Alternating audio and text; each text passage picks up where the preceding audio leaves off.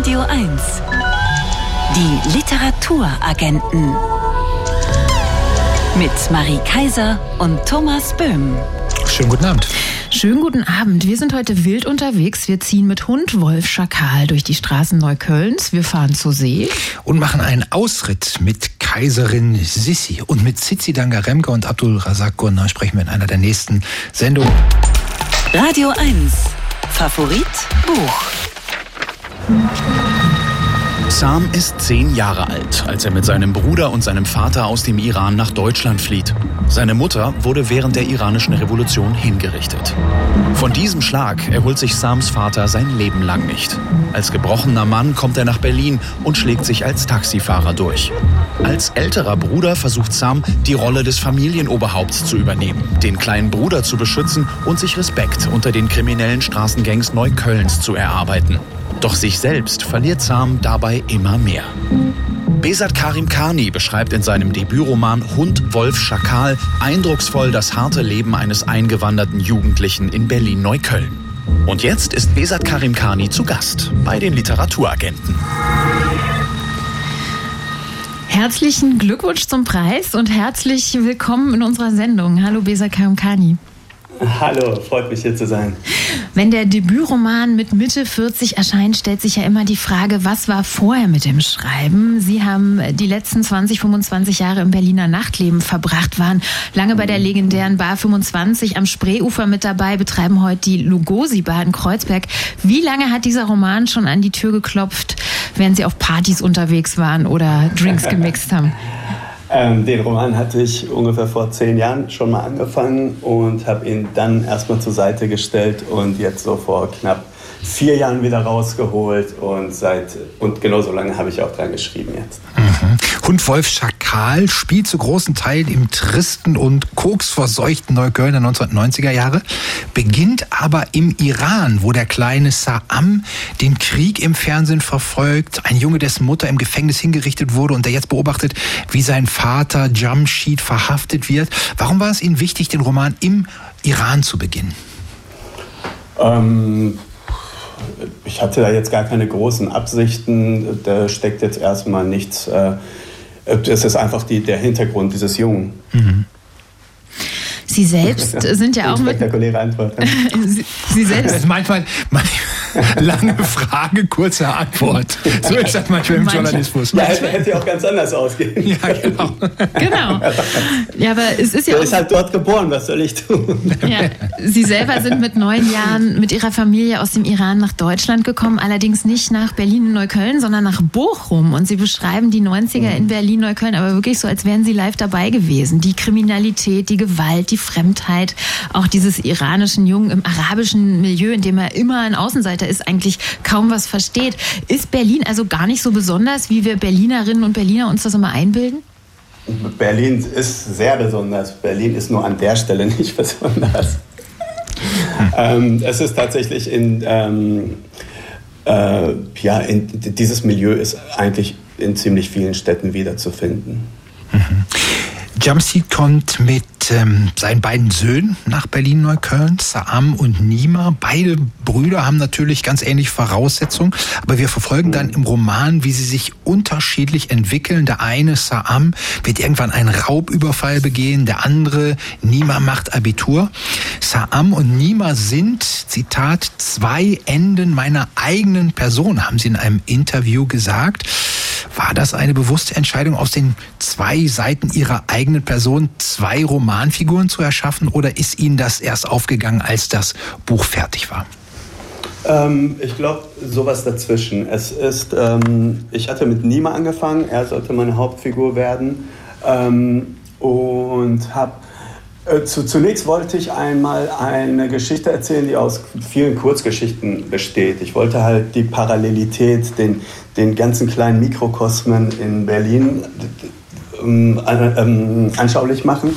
Und dafür habe ich eine Figur genommen, die also so ein, so ein Koks-Taxi-Dealer ist, der halt immer wieder für fünf Minuten, für eine halbe Stunde in immer verschiedene Welten eintaucht und dann wieder rausgeht. Mhm. Und ähm, nach und nach entwickelte sich halt diese Figur, entwickelte dann halt sein, ähm, Verzeihung, die Figur entwickelte dann irgendwann ihr Eigenleben Und, ähm, ich wollt, und die fand dann dort statt, wo die Drogen herkamen, nämlich in Neukölln und Kreuzberg. Da, mhm. da ich aber ursprünglich nicht so einen Ghetto-Roman erzählen wollte, ähm, habe ich mir einen Bruder ausgedacht, der vielleicht einfach schon alles gemacht hat und im Knast sitzt und äh, dadurch braucht niemand das alles gar nicht zu machen. Und äh, dann habe ich mich immer mehr ähm, in diesen großen Bruder äh, gesehen und ähm, habe dann gesehen, wie viel er zu sagen hat. Das, äh, dass das die beiden Enden meines Schicksalskalas, habe ich, hab ich das mal genannt in dem Interview, glaube ich, äh, sind, ist dabei dann eher so im Laufe des Prozesses hervorgetreten. Und dann gibt es ja noch eine andere Figur in dem Roman, die keine Randfigur ist und die von ganz vielen Leserinnen und Lesern auch so eine Lieblingsfigur ist, nämlich dieser Jamchit, der Vater der beiden von Nima der und Vater, Sam. Ja. Hat Sie das überrascht, diese große Begeisterung für diese Figur, die Sie da erschaffen haben? Äh, mich hat das tatsächlich äh, überrascht, ähm, aber auch sehr, sehr angenehm, weil ich die Figur sehr, ähm, selbst sehr liebe. Ähm, sie hat Ähnlichkeiten mit, dem, mit den Vätern meiner Elterngeneration, den Exiliranern hier in Deutschland. Und ähm, ich ähm, wollte da gar nicht, ich habe da gar nicht so einen Generationskonflikt mit ihnen, aber manche in meiner Generation haben einen Konflikt mit ihren Eltern ähm, eben aufgrund dessen, was sie, dass sie zu, zu, der Revolution damals was beigetragen haben, also die Revolution, die dann so schief ging. Ähm, und ich finde das sehr versöhnend und ich freue mich sehr, dass diese Figur so, so, geliebt wird, zumal er ja auch einen besonderen Blick auf Deutschland hat. Mhm. Neben den Figuren spielt Musik eine wichtige Rolle in ihrem Roman Hund, Wolf, Schakal. Man könnte eine eigene Playlist mit den besten yeah. Rap-Songs der 90er Jahre zusammenstellen, passend zu ihrem Buch.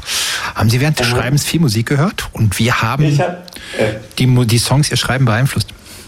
Ich habe schon immer viel Musik gehört. Ich habe eine recht, äh, ja, beeindruckend will ich nicht sagen, aber eine große Plattensammlung. Ich habe schon immer Rap gehört. Und ähm, ich habe auch mal, äh, ja, auch mal selbst gerappt. Das ging nicht so gut. Und ähm, ja, also das war immer Teil, Teil von mir, nicht erst seit dem Schreiben. Und äh, Rap hat definitiv auch mein Schreiben beeinflusst, ja. Da haben wir wieder was Neues gelernt. Also auch mal gerappt und ein bisschen merkt man das dem Roman auch an. If I rule the world, I love them, love them, baby. If I ruled the world. Nas. Und da singt gleich jemand mit. Was, was hat der Song für eine Bedeutung? Besa Karimkani, in, deinem, in Ihrem Buch kommt der ja Hundwolf Schakal wirklich prominent vor. Ähm, also erstmal cool, dass ihr die äh, Dirty Version gespielt habt. Natürlich. Und ähm, ja, der, der steht ähm, der kommt zweimal vor. Ich glaube, da würde ich jetzt ein bisschen was vorwegnehmen. Das ist so ein bisschen der Herrschaftsanspruch, den die Jungs vielleicht haben.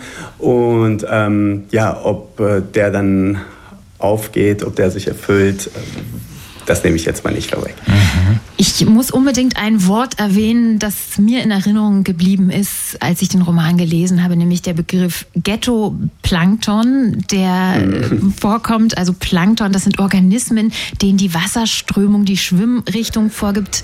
Und Sie beschreiben im Roman, wie auch diese umherirrenden Jungs irgendwie dahingespült werden, wo die Strömung sie hintreibt. Sie hätten auch auf Harmonie reagiert, vielleicht sogar auf Liebe. Wie sind Sie auf dieses Bild gekommen? Ghetto-Plankton, was steckt da drin?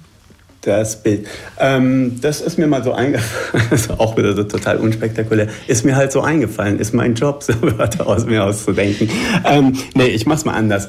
Die, ähm, ich beschreibe ja nicht, ich beschreibe keine Welt von, ähm, von den großen Gangstern und ich, ich beschreibe hier jetzt nicht irgendwie so glamouröses, äh, die dicken Wagen und sowas, überhaupt nicht. Ich bleib bei den ähm, bei den ganz kleinen Fischen und was dann halt eben noch kleiner ist als der kleinste Fisch, ist halt eben Plankton. Und, ähm, das sind ähm, recht antriebslose, die haben minimal eigenen Antrieb manchmal äh, und sind halt den, ähm, den Wellen und den Launen der, ja, äh, ihres Umfelds ausgeliefert. Mhm. Das Ghetto-Plankton Sam wird von einer ungünstigen Strömung in die falsche Richtung getrieben. Er macht bei einem Raubüberfall mit.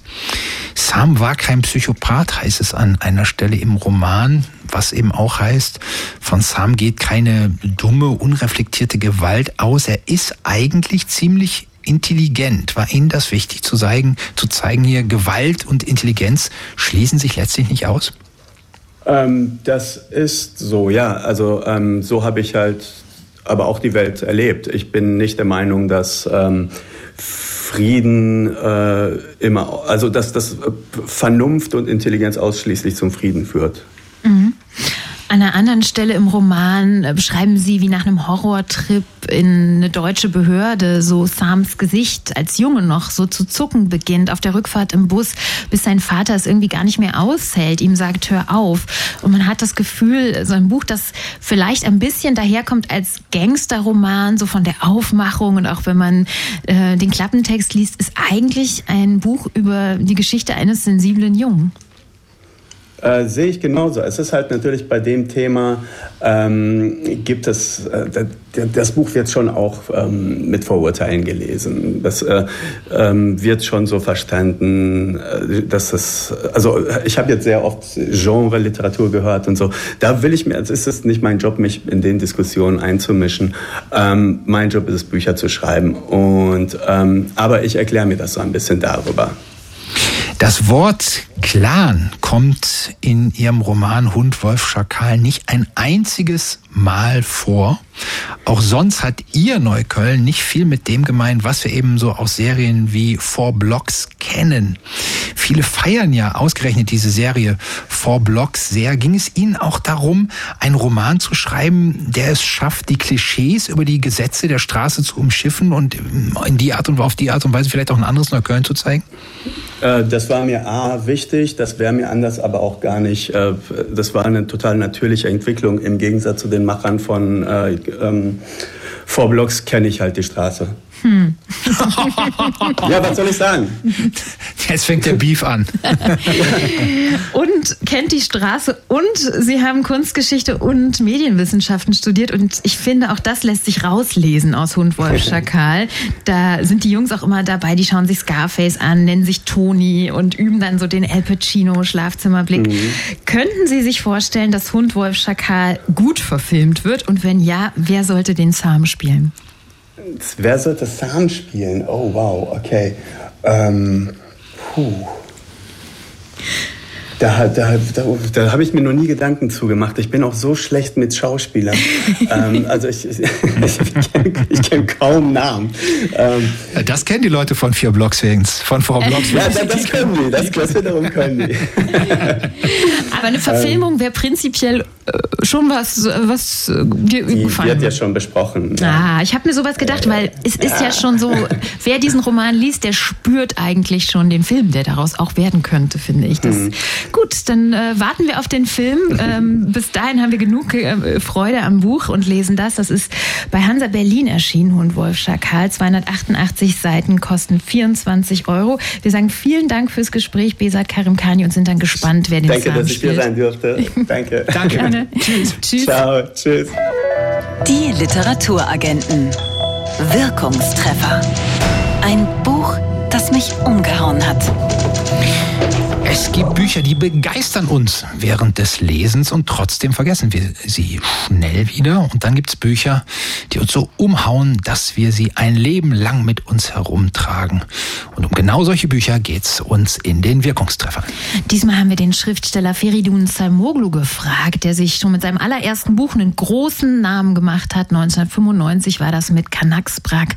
Gerade ist sein neuer Roman Bewältigung erschienen, ein Künstlerroman über jemanden, der sich vorgenommen hat, Adolf Hitler zum Protagonisten seines neuen Buchs zu machen.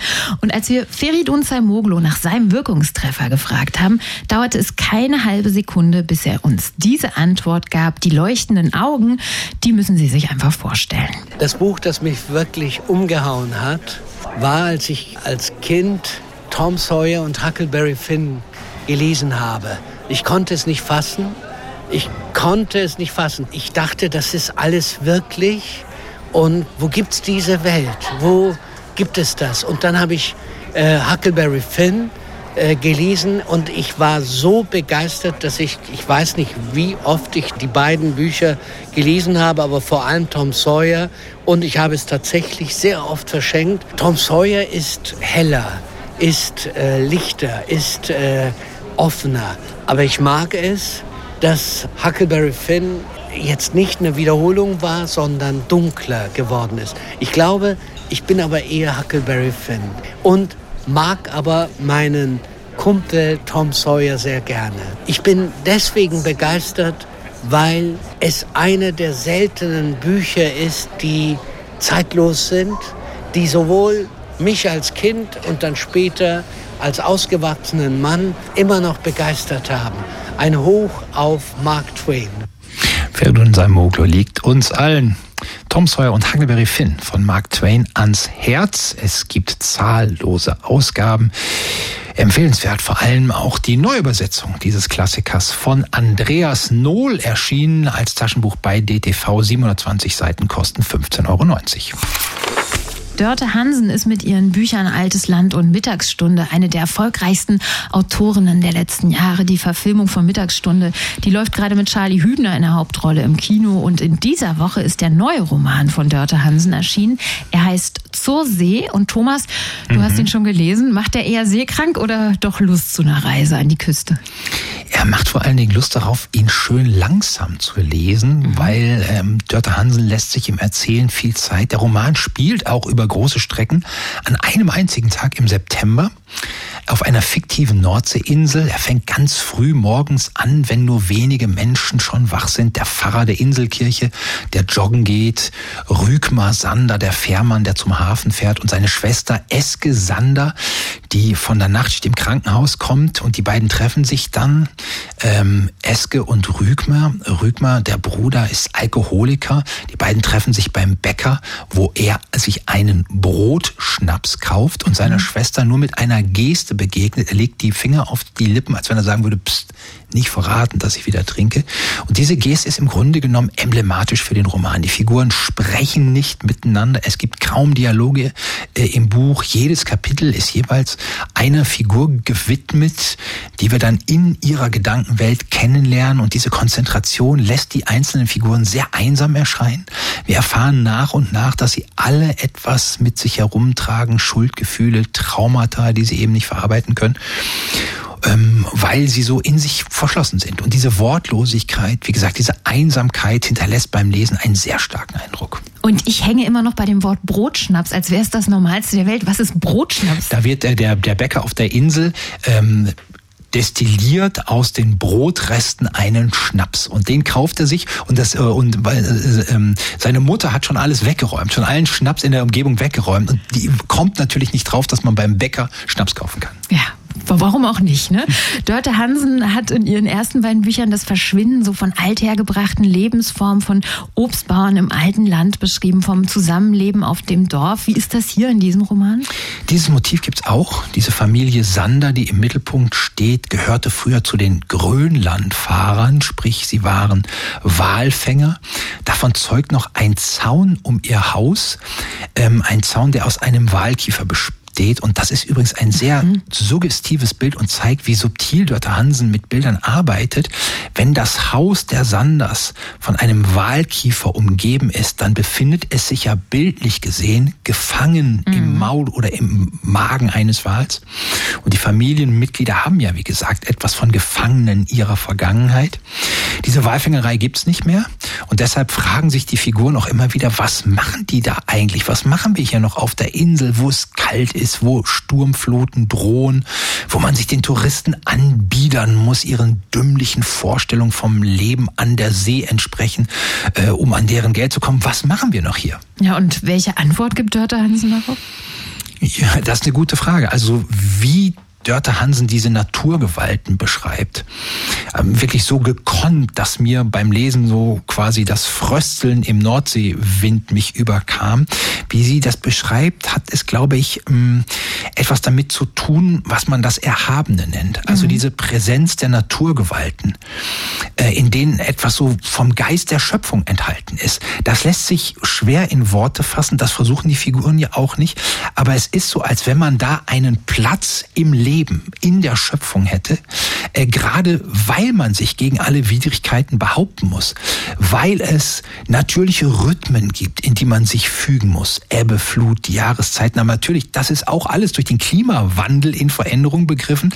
Und es gibt da im Buch auch ein Phänomen, das in gewisser Weise mit diesem Klimawandel zusammenhängt und dass die Figuren dann aus ihrer bisherigen Lebensweise ein Stück herausreißt, das will ich jetzt nicht verraten, weil mhm. es wirklich eine gelungene Pointe des Buches ist. Ich möchte lieber noch eine Stelle lesen, die für mich zeigt, wie, wie originell, poetisch Dörte Hanse formuliert und dabei auch immer etwas mitschwingt, das man kennt und was zugleich eben mit dem gerade erwähnten Erhabenen verbunden ist. Und da an dieser Stelle heißt es, alle Inseln ziehen Menschen an, die Wunden haben.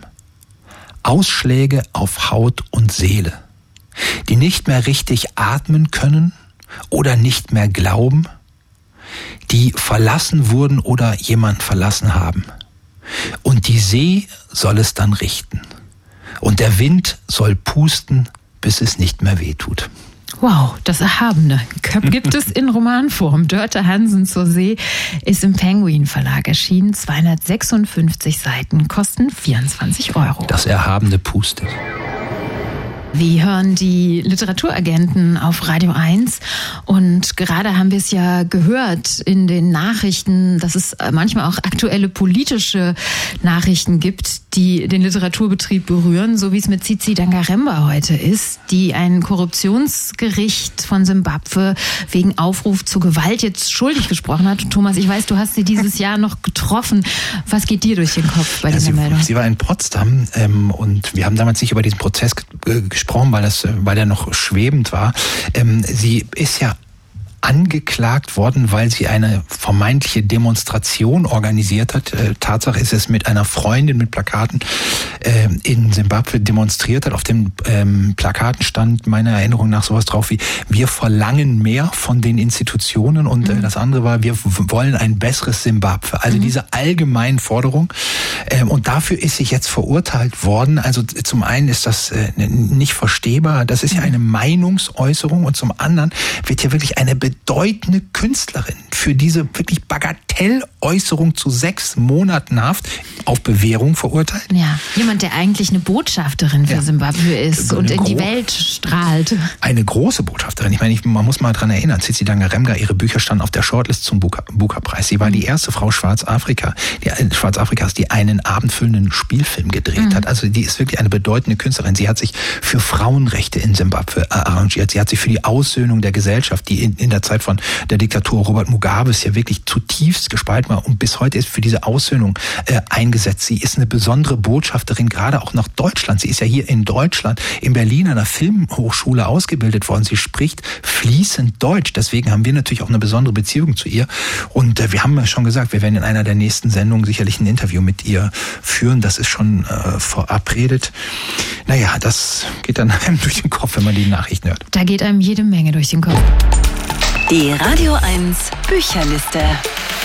Die Radio 1 Bücherliste, zusammengestellt aus den meistverkauften und am liebsten empfohlenen Titeln in 30 unabhängigen Buchhandlungen in Berlin und Brandenburg, zeigt ihr neues herbstliches Gesicht. Alle Longseller aus dem Frühjahr sind verschwunden. Und was er von der neuen Top 10 hält, das erzählt uns jetzt im Schnelldurchlauf Thomas Graller vom Buchlokal in der Ossietzky-Straße in Berlin-Pankow. Hallo Thomas. Hallo ihr beiden. Hallo. Fangen wir direkt an mit Platz 10. Da finden wir Treue von Hernan Diaz. Der Roman beginnt in den 1920er Jahren in New York, wo ein junger Mann zuerst viel Geld macht und dann eine geheimnisvolle Frau heiratet.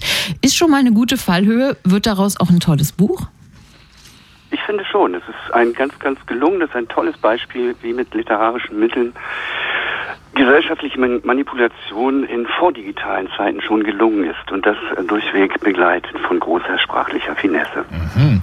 Mit Platz 9, Shelley Kupferbergs Easy Door, bleiben wir in der Welt der Hochfinanz. Wieder geht es um einen Multimillionär, diesmal ein Opernfreund, Kunstsammler. Isidor Geller heißt er, ist jüdischer Herkunft, verkehrt in den obersten Kreisen Wiens bis eben die Nazis kommen. Das Buch beruht auf einer wahren Geschichte. Ist es auch wahrlich gut? Das äh, kann ich nicht sagen. Da habe ich keine äh, persönliche Expertise, da ich es nicht gelesen habe. Bei den vielen Büchern, die wir hier alle lesen, ist es ja schon auch so, dass keiner alles lesen kann.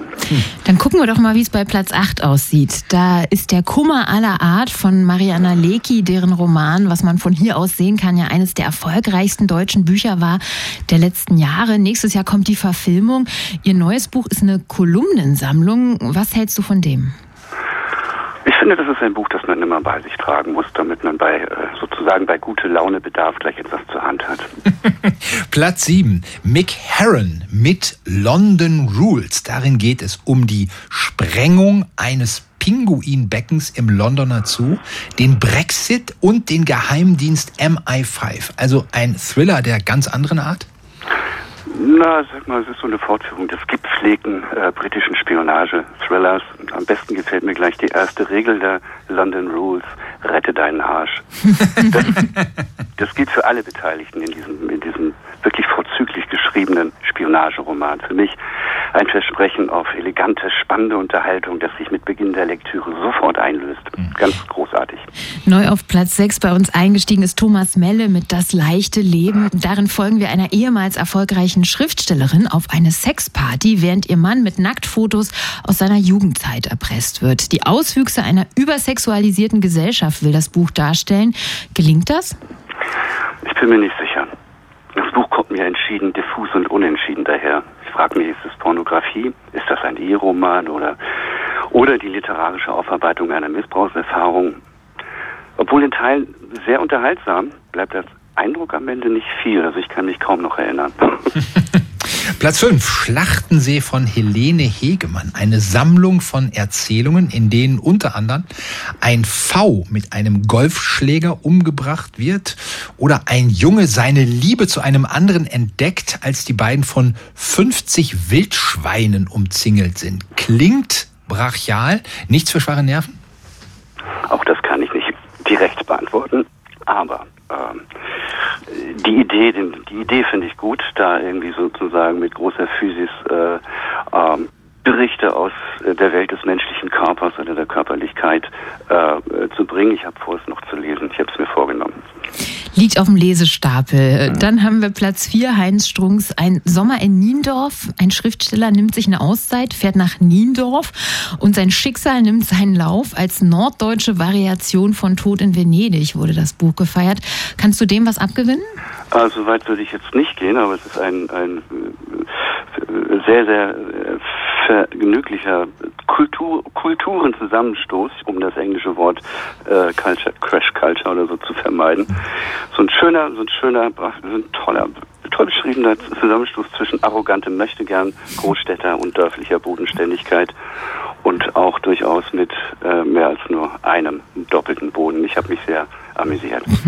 Platz 3, Andrea Abreu mit So forsch, so furchtlos über zwei Mädchen, die dünn bleiben wollen und deshalb Süßigkeiten erbrechen von BMWs Träumen, die sie in die Ferienhäuser bringen, in denen ihre Mütter als Putzfrauen arbeiten. Der Roman war in Spanien ungemein erfolgreich. Funktioniert der auch für deutsche Leserinnen und Leser? Sagen wir mal so, es funktioniert auch hier im Buchlokal. Wir äh, wir haben es alle gelesen und sind auch sehr angetan. Ich glaube, ich habe noch nie so etwas Freches aus Kindermund Erzähltes gelesen. Vielleicht äh, sah sie in der Metro von Raymond Queneau, aber das ist ja schon vor, weit vor mhm. unserer Zeit. es ist jedenfalls erfrischend offenherzig und dieser Spannungsbogen zwischen der äh, Armutsbetroffenheit dieses Dorfes und äh, äh dem, dem äh, reichen und den Touristen, der finde ich, ist, äh, wird ganz deutlich sichtbar und äh, für mich sowohl vergnüglich als auch zum Nachdenken anregend. Platz zwei ist unser Favorit in dieser Woche. Besat Karinkani mit Hund, Wolf, Schakal haben wir vorhin ausführlich vorgestellt. Was hältst du von diesem Roman? Ich finde, es ist ein Buch, das mich umgehauen hat. Das heißt, ich finde es nicht nur, ich sage es nochmal ganz deutlich, es hat mich umgehauen, weil es so einen A, treibenden Rhythmus hat und äh, die Geschichte dieser vor den äh, iranischen Mullahs geflohenen Kleinfamilie ohne Mutter, die dann in, im Neukölln der 80er Jahre landet. Das finde ich äh, sehr berührend, vor allen Dingen auch die äh, ich sagen, es ist sehr intensiv geschrieben, die Nähe zwischen Zärtlichkeit und Trauer und dann auch der Wut und daraus eskalierender Gewalt. Das hat so einen Donnerhall. Da sind wir im Schwärmen ganz einer Meinung, Thomas. Ja, aber habt ihr noch ein bisschen Atem, Schwärmatem übrig für unseren Spitzenreiter in dieser Woche? Und das ist nämlich David Mitchells Utopia Avenue, der uns in die Londoner Psychedelic-Szene der 1960er Jahre und in die amerikanische Hippie-Szene führt. Und du, lieber Thomas, hast uns ja schon lange vor Erscheinen von diesem Buch vorgeschwärmt. Was gefällt dir daran so besonders? Also es ist eine der Zeitreisen, die ich je gebucht habe. um, und bei mir ist es auch so, die, äh, diese Geschichte der, der Folk-Rock-Band Utopia Avenue, die ist so hautnah erzählt und bis, es wird beschrieben, die Musik, äh, die klingt sofort auf und die Alben, die sie einspielen, die meint man zu können und man muss sie sich unbedingt besorgen und äh, beißt dann natürlich auf Granit, weil man ist ja nur ein Zeitreisender in seiner Fantasie. Und aber äh, das ist alles so schwelgerisch beschrieben, so also ich bin völlig geflasht. Ich kann nur jedem raten, gleich ein Ticket zu lösen, also das Buch zu kaufen, dieses aufzuschlagen und es einfach nur losgehen zu lassen. Ganz großes Kino. Und wenn Sie, verehrte Zuhörerinnen und Zuhörer, auch mal eine Lektürereise unternehmen wollen, mit dem Ticketbereich AB kommen Sie locker in die Ostienski-Straße nach Pankow. Kommt man dann nach Pankow? Pankow Ja, ja, ins Buchlokal. Ins Buchlokal und da wartet dann auf Sie Thomas Kraller. Vielen herzlichen Dank. Ich danke euch und noch einen schönen, schönen Tag, Ja, schönen Sonntag noch. schönen Tschüss. Abend, genau. Bis dann. Tschüss. Tschüss. Radio 1. Die Literaturagenten. Autorinnen sind auch nur Leserinnen. Er schaut uns an. Der Mann im mittleren Alter mit leicht gegelten Haaren und leichtem Doppelkinn, mit lässig aufgeknöpftem Hemd und schwarzem Jackett mit Einstecktuch. Doch die Sicht wird ihm fast gänzlich versperrt von hellblauer Farbe, die kreuz und quer über sein Gesicht geschmiert ist. Schon das Cover ist ein Statement bei dem Buch, um das es jetzt geht. Es ist ein Band mit Stories, den die mazedonische Schriftstellerin Rumena Buscharowska geschrieben hat, mit dem schönen Titel Mein Mann. Die Erzählerinnen erzählen Geschichten über ihre Männer, die mal schlechte Dichter, eitle Gynäkologen oder einfach Ehebrecher sind. Und diesen Reigen der Männer hat sich unsere neue lesende Autorin Katja Kuhlmann für uns angeschaut. Gerade hat Katja Kuhlmann das Buch Die singuläre Frau veröffentlicht. Jetzt stellt sie uns also Mein Mann vor. Schönen guten Abend und herzlich willkommen im Team. Hallo, ich freue mich dabei zu sein. Hi. Katja, beworben wird Mein Mann als das Kultbuch aus Südosteuropa. Welchen Kultstatus hat das Buch denn dort und warum sollte es denn bei uns möglicherweise auch ein Kultbuch werden? Ja, es hat offenbar wirklich Kultstatus dort. Es, äh, glaube ich, Bestseller in allen ex-jugoslawischen Ländern, wie auch Nordmazedonien, wo Romena Buscharowska geboren ist, 81 in Skopje. Sie ist selber eben Schriftstellerin, unterrichtet amerikanische Literatur und gilt äh, als ganz aktuelle Feministin, hat dort eine eigene MeToo-Bewegung gegründet, soweit ich das erlesen habe. Und das ist, glaube ich, wichtig, warum das Buch so eingeschlagen hat in Südosteuropa. Buscharowska beschäftigt sich mit ihrer Gesellschaft der nordmazedonischen nach dem Jugoslawienkrieg. Ihre These kurz gefasst, über die sie in Interviews spricht, ist, ein Krieg verändert eine Gesellschaft immer hin auch zum archaischen, schlechteren. Also Männer ziehen in den Krieg, sind wieder die harten Kerle. Ähm, danach bricht ein Nationalismus aus. Religionen werden wichtiger, christlich-orthodox oder muslimisch. Und das hat in ihrer Gesellschaft, in der mazedonischen, die Geschlechterrollen wieder quasi zurückgeworfen. Also das sind alles äh, weinerliche Machos, die Typen. Die Frauen sind oft als Hausfrauen eher zu Hause, er verdient das Geld. Frauen definieren sich wieder mehr über ihren Gatten, was der verdient, was der darstellt. Und der Horror, der sich in solchen Paaraufstellungen äh, verbirgt, äh, der tägliche Horror, Bigotterie und so weiter, das ist eigentlich ihr Thema. Im Grunde das, was ich persönlich immer das alte Heterodrama nenne. und noch eine ganz kurze Kurve. Deswegen finde ich es eben interessant, den Ehemänner äh, Horror, den Buschowska schildert, der ist so ein bisschen wie zeitversetzt, wie wir vielleicht hierzulande vor 15, 20 Jahren noch über Heteropaare geredet haben. Also leicht anachronistisch und trotzdem eben sehr modern. Sie hat einfach auch einen unglaublich geilen, sarkastischen, bösartigen, galligen Ton, den man heute von feministischen Autoren in Deutschland eher weniger kennt.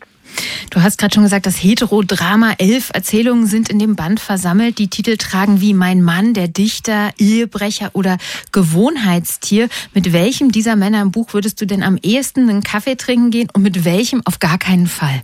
Ehrlich gesagt, mit keinem von denen I had my fair share. Ähm, ich, ich selber kenne alle diese Typen, die ein bisschen ähm, skurril, verzerrt und äh, vergrellisiert sind.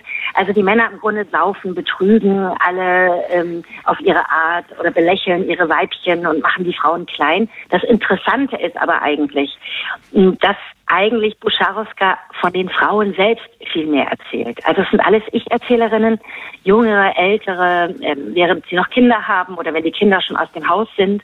Und eigentlich erzählt wird eine Art Komplizinnenschaft von Frauen, die eben auch eher sich selber gegenseitig beäugen oder auch schlecht machen, eigentlich irgendwie immer versuchen, zu ihren Männern loyal zu sein äh, und nicht sich eingestehen wollen, dass sie vielleicht auch unterliegen, unterliegen in diesen, diesen Ehebeziehungen. Ich glaube, es hat viele Kritikerinnen aufgeregt, dass die Frauen vermeintlich passiv sich so verhalten, aber eigentlich sind die sehr aktiv, diese Frauen. Mehr oder weniger passiv-aggressiv. Also die lästern übereinander, die betrügen selber ihre Ehemänner, spionieren ihnen hinterher. Man hört auch heute noch Sätze von Frauen in Partnerschaften, die sagen Sachen wie, Männer sind halt so, statt dass sie ihn einfach verlassen. Also sie reden über ihre Männer, als wären das schlecht erzogene Kinder oder Haustiere.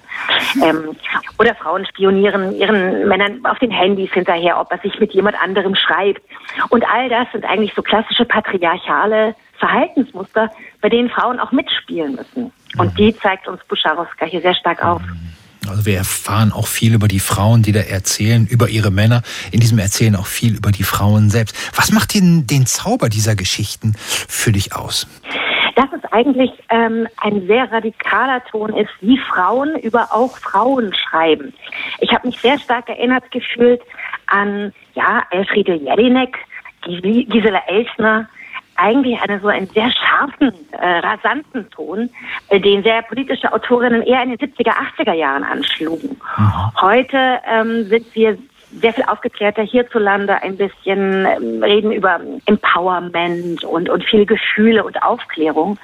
Die rohe Alltagsgewalt im Sinne von Psychoterror, den Paare auch einander antun, den kann man vielleicht noch wirksamer aufzeigen, indem man so diese, diese vermeintliche Realität den Realitätshorror eben aufzeigt. Ja. Und da ein Satz noch ähm, bezieht sich auch Buscharowska zum Beispiel auf Toni Morrison, mhm. die große schwarze amerikanische Autorin, die auch immer sagte, Frauen in schwachen Situationen zu zeigen, ist eben nicht illoyal oder macht Frauen nicht klein, sondern zeigt als Schockmoment vielleicht eher auf, äh, wo sie selber äh, sozusagen sich wehren müssen oder auch desertieren aus bestimmten Situationen. Zum Schluss brauchen wir es ganz, ganz knapp von dir, dein gnadenloses Kurzurteil für den Buchaufkleber. Das lautet Doppelpunkt. Nein, Früher war nicht alles besser. Wer es nicht glaubt, sollte diese Stories aus der guten alten Hetero-Hölle lesen.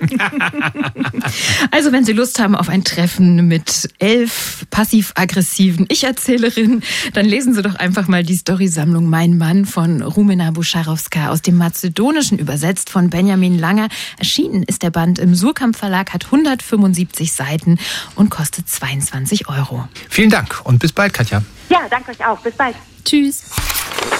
Mehr Sissy war nie. Vor ein paar Wochen lief der Film von Marie Kreuzer in den Kinos. Gerade ist eine Netflix-Serie mit Sissy als Titelfigur gestartet und im nächsten Frühjahr soll ein weiterer Film nach dem Drehbuch von Christian Kracht ins Kino kommen. Aber uns Literaturagenten interessiert natürlich vor allem Sissy als Buch. Und das stammt von Karen Duwe, ist diese Woche in die Top 20 der Spiegel-Bestsellerliste eingestiegen. Das sagen wir doch mal. Herzlichen Glückwunsch und guten Abend, Karen Duwe. Dankeschön, das wusste ich noch gar nicht. Sehr schön. Hallo. Hallo. So viel Sissi und jedes dieser Kunstwerke äh, zu der Kaiserin von Österreich und Königin von Ungarn, jedes dieser Kunstwerke hat sicher einen eigenen Ausgangspunkt. Wie kam sie auf die Idee, sich mit Sissi zu beschäftigen? Also bei mir war es ein Zufall. Ich wollte eigentlich ein Buch über Pferde machen dann gab es schon zwei Bücher in dem Jahr, als ich anfing, über Pferde. Juli C. und äh, Frau Farkas waren das. Und genau das, was ich auch machen wollte. Und dann musste ich schnell umdenken, blieb bei den Pferden, wollte dann was äh, Historisches machen, einen historischen Roman über einen alten Reitmeister vielleicht und bin da bei der Recherche immer wieder auf Kaiserin Elisabeth, also auf Sissi gestoßen und äh, fand die dann auch plötzlich sehr viel spannender als irgendwelche Reitmeister, die außerhalb der Reitbahn auch nicht so furchtbar viel gemacht haben. Es wird ja auch wirklich wahnsinnig viel geritten in diesem Buch. Auf Fuchsjagden in England, auf Sissys Schloss in Ungarn mit Zirkuspferden. Und Sie, Karin Duwe, wie wir wissen, teilen ja auch diese Reitleidenschaft. Wenn Sie mit Sissy einen Ausritt hätten machen können, während Sie Ihr Buch schrieben, worüber hätten Sie gern mit ihr sich unterhalten? Ja, über Pferde natürlich. Das ist wahrscheinlich auch der einzige Schnittpunkt, wo wir uns vertragen hätten, denn die ist ganz schön schwierig gewesen. Und äh, vielleicht wäre ich auch die ganze Zeit damit beschäftigt gewesen, mit ihr mitzuhalten. Denn sie war immer schnell und äh, hat die Leute auch gerne gequält, die da mit ihr geritten sind. Jetzt ist das kein umfassender biografischer Roman geworden, sondern wirklich eine sehr detailliert beschriebene Folge von Szenen aus Sissys Leben um das Jahr 1873 herum mit so ein paar wenigen erläuternden Rückblenden. Warum nicht das ganze Leben und warum genau dieses Jahr 1873? Das ist immer das Gleiche, wenn ich was Historisches mir vornehme. Ich weiß vorher gar nicht, was für ein Buch das ist. Versuch eins war ihr ganzes Leben immer aufs Reiten hinzugeschnitten. Versuch zwei war dann genau dieser Zeitraum, in dem sie immer geritten ist, so von 1872 bis 1882. Und dann musste ich mich irgendwann entscheiden, ob ich oberflächlicher bleibe oder ob ich all die schönen Sachen erzähle, diese kleinen Anekdoten, die man so Tag für Tag recherchieren konnte. Und dann habe ich mich dafür entschieden, lieber in die Tiefe zu gehen und das Ganze auf zwei Jahre runterzubrechen. Sie schreiben im Nachwort, Sie hätten den vielen Meinungen zu Sissi keine weitere, keine eigene hinzufügen wollen. Sie haben stattdessen aus dem zeitgenössischen Material, und das haben Sie ja gerade schon angeschnitten, aus Briefen, aus Zeitungen, aus Tagebüchern geschöpft und zitiert. Was war dabei die für Sie ergiebigste Quelle? Das war natürlich ihre Hofdame, die so völlig in sie verliebt war und äh, jeden Tag geschrieben hat, was die Kaiserin gesagt hat und gemacht hat und wie sie sie auf die Wange geküsst hat und dabei kein Detail ausgelassen hat. Und das Interessante bei diesen verschiedenen Sichtweisen auf Sissi ist natürlich auch, äh, dass das diese alte Frage aufwirft. Ähm, wer bin ich eigentlich? Bin ich das, was ich selber denke, dass ich es bin? Oder bin ich das, was andere in mir sehen? Oder bin ich was ganz anderes? Und bei Sissy ist das irgendwie besonders schön, so, zu zeigen, weil die so viele extreme einzelne Seiten hatte. Ja, die Elisabeth, die Sie darstellen, ist eine Frau, die nach ihrem eigenen Willen leben will, sich nicht den Anforderungen ihres Berufs, ihrer Zeit beugen will. Macht sie das besonders aktuell? Ja, ähm, weil heute findet man das toll, wenn jemand seine Rollen verweigert und einen ganz eigenen Weg geht. Aber damals äh, war sie eben noch keine Ikone, sondern ihre Untertanen wären sehr, sehr unzufrieden mit ihr, weil sie sich eben nie gezeigt hat und sie sie kaum gesehen haben. Das kam erst nach ihrem Tod, dass plötzlich Sissi in aller Munde war und die Wiener anfingen, sie auch zu lieben. Karen Duves toller Roman über die tolle Sissi ist erschienen im Galliani Verlag. 410 Seiten kosten 26 Euro. Wir halten das Gespräch an dieser Stelle knapp, denn am übernächsten Sonntag, den 16. Oktober, wird Karen Duve den Roman in einer schönen Lesung im Haus des Rundfunks vorstellen. Karten dazu gibt's an allen bekannten Vorverkaufsstellen und wir sagen bis zum übernächsten Sonntag, Karen Duve. Schönen Abend noch freue mich drauf. Tschüss. Wir, wir Tschüss. freuen uns erst. Und damit Sie einen Eindruck davon bekommen, was Sie da erwartet am Sonntag in zwei Wochen, spielen wir gleich noch einen Auszug aus dem von Karen Duwe selbst eingelesenen Sissi-Hörbuch. Und jetzt begeben wir uns, wie angekündigt, in die Welt von Karen Duves Roman Sissi auf das ungarische Jagdschloss der Kaiserin ins Jahr 1873. Sissi hat eine Nichte zu sich genommen, Marie-Louise, eine neue Favoritin, die sie bei Hofe einführen will und ihr bei einem Spaziergang einen Einblick in ihr Leben und Denken gewährt. Es liest Karen Duve selbst. Am Nachmittag zeigt Elisabeth ihrer Nichte den Schlossgarten und den Park. Der Herbst in Gödelö ist sehr angenehm. Nach der glühenden, staubigen Hitze des Sommers scheint die Sonne milder und die Luft ist rein und klar. Ein Rudel Hunde begleitet die Kaiserin. Zwei Bernhardiner, zwei Docken, zwei große Windhunde und der gelbe Hund, den die Kaiserin im Sommer von den Schaustellern erworben hat. Und natürlich der Pudel Plato. Die Kaiserin hält in Gödelö fast so viele Hunde wie Pferde. Ein eigener Wärter kümmert sich um sie. Der junge Mann bezeichnet sich selbst als kaiserlichen Beamten zur Pflege der kaiserlichen Hunde. Die Hofdamen nennen ihn den Hundsbub. Im Etat wird er als überzähliger Haushilfsknecht geführt. Mit der Peitsche in der Hand geht er in einigem Abstand hinter der Kaiserin her, um die Docken notfalls zur Ordnung zu rufen. An einem Stein hält die Kaiserin inne. Shadow steht auf dem Stein und ein Datum. 21.11.1875. Es ist das Grab der einstigen Lieblingsdocke. Eine Träne läuft Elisabeth über die Wange. Sie hält die Hand auf. Marie-Louise wühlt wild in den Taschen ihres Mantels, kann aber kein Taschentuch finden. Die Kaiserin sieht sie vorwurfsvoll an und zieht dann ein eigenes Taschentuch hervor, tupft sich die Träne ab. Mein treuer, schöner Shadow. Es war hoffnungslos. Und er litt starke Schmerzen. Deswegen ließ ich ihn eigenhändig an Blausäure schnuppern. Ich trauere um einen Freund. Marie-Louise schaut betroffen und tätschelt dem nächsten greifbaren Hund, einem Bernhardiner, den Schädel. Weiter geht es durch den Park, am munteren Rakoschbach entlang. Lass dir von meinen Hofdamen nichts sagen, fängt die Kaiserin plötzlich an. Ganz egal, welchen Stand sie haben. Die Gräfin Festetitsch von Tollner ist übrigens auch kein hervorragendes Mitglied des österreichischen Adels. Sie gehört dem dritten Zweig des ersten Astes der zweiten Linie an oder so ähnlich. Außerdem reitet sie nicht einmal halb so gut wie du. Deswegen ist sie auch eifersüchtig. Hofdamen sind meistens falsche Schlangen. Wenn sie mir die Hand küssen, kann ich es gar nicht abwarten, bis sie wieder gehen und ich mich endlich waschen darf. Sie stehen jetzt vor einem mächtigen Baum.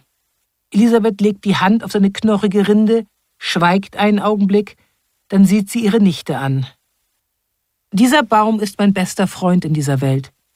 Jedes Mal, wenn ich herkomme und jedes Mal, bevor ich abreise, gehe ich zu ihm und wir blicken uns einige Minuten schweigend an. Er sieht meine Seele und weiß alles, was in mir ist. In der Welt werde ich ständig verletzt, aber dieser Baum hat mir noch nie wehgetan. Marie-Louise schaut ehrfurchtsvoll und eingeschüchtert erst den Baum und dann ihre Tante an. Tante Sissy kann kein gewöhnlicher Mensch sein, eher eine Art Waldgeist, eine Fee, die Bäume zu Freunden hat. Das war ein Auszug aus dem Hörbuch von Karen Duves Roman Sissy, das bei Ruf Music Tacheles erschienen ist und ausführliches über diese Frau, die ihre Doggen eigenhändig mit Blausäure vergiftete Bäume umarmte, sich tätowieren ließ und als beste Reiterin Europas galt. Also ausführliches zu Sissy gibt's dann übernächsten Sonntag bei unserer schönen Lesung im großen Sendesaal des RBB. Und wenn Sie bei dieser Lesung oder sagen wir besser bei dieser Audienz mit Sissy dabei sein wollen, noch gibt es Karten an allen bekannten Vorverkaufsstellen. Und wir haben nächste Woche auch Grund zur Freude, weil wir uns auf zwei Kandidaten, die auf der Shortlist für den Deutschen Buchpreis stehen, freuen. Und außerdem tauchen wir tief in die Radiogeschichte ein. Dylan Thomas, legendäres Hörspiel Under the Milkwood, unter dem Milchwald. Das gibt's jetzt in einer neuen Übersetzung von Jan Wagner. Mit dem sprechen wir dann auch nächste Woche hier bei den Literaturagenten. Wir sagen Tschüss, wünschen noch einen schönen Leseabend. Tschüss. Bis dann. Übrigens, diese Sendung finden Sie in der ARD Audiothek im Podcast Die Literaturagenten.